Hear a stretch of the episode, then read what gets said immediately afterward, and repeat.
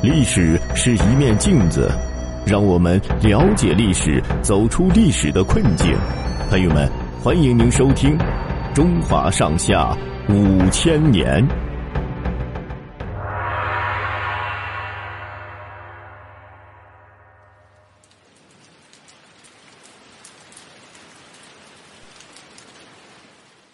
颜筋留骨，传天下。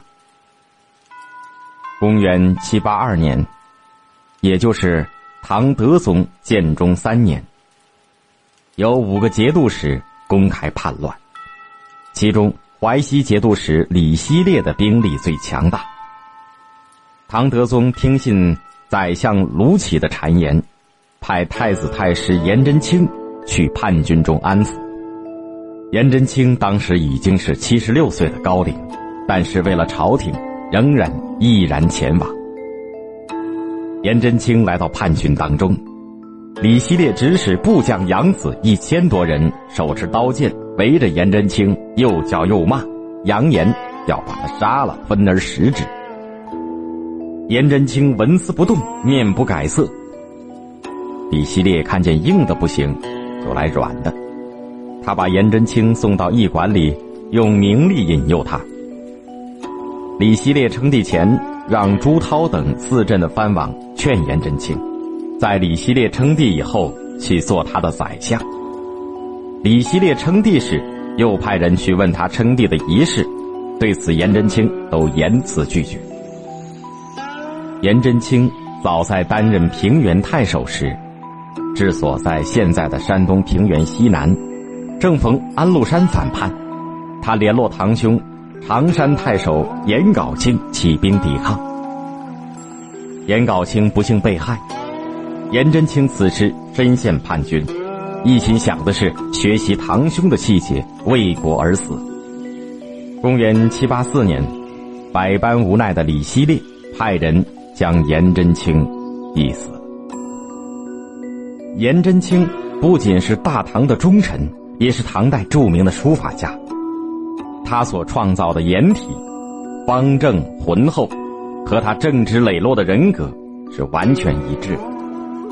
颜真卿被誉为唐代书法第一人。颜真卿初学书法，也曾经临摹过王羲之父子，并受到草圣张旭的直接指点。在学习前人的基础上，他以篆书的笔意写楷书，将初唐四家的。瘦硬紧进的风格改造成丰腴雄浑、宽博舒张的风格，称为别具一格的颜体。今天能够见到的颜真卿的作品，楷书最多，其中多宝塔碑结构缜密、点画有法，是学习书法的最好教材。其他如颜勤礼碑、宽博魁伟、李元敬碑。朴质苍劲，而行书既直文稿，气象非凡，被誉为是《兰亭序》之后的天下第二行书。在书法史上，与颜真卿并称为颜柳的柳公权，也是一位对后世影响很大的书法家。柳公权从小聪明好学，无论是写字、画画还是写文章，都一学就会。他还喜欢看各种各样的书，因而能够出口成章，对答如流。据说他曾经在走七步路的时间里作诗三首，比大名鼎鼎的曹植更胜一筹。柳公权的书法，楷书尤其出名。最初他学的是王羲之的字，后来又学欧阳询、颜真卿，最后融各家之长。创出了风格独具的柳体，后人把他和颜真卿并称为“颜柳”，说明他们的楷书艺术都达到了极高的水平。不过，颜真卿的楷书雍容气派，柳公权的柳书则刚劲挺拔，因此又有“颜筋柳骨”的说法。柳公权的字在当时就已经很有名了。据说王公大臣死了以后，坟上的碑如果不是柳公权写的，那么他们的子女就会被周围的人看作是不孝顺，甚至连不写汉字的少数民族到京城来送贡品的时候，也要花重金来购买柳公权的墨迹。由于擅长书法，柳公权被唐穆宗封为翰林院侍书学士。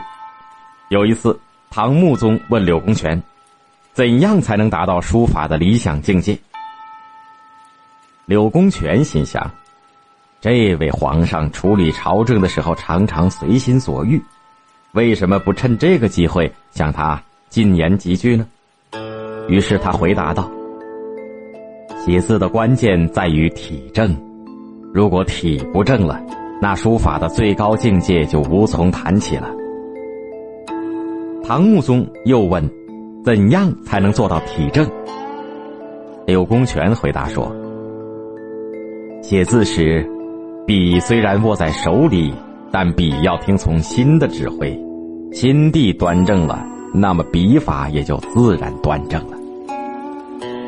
从此。”柳公权“心正则笔正”的说法流传开来，他的为人和他的字都成了后世的楷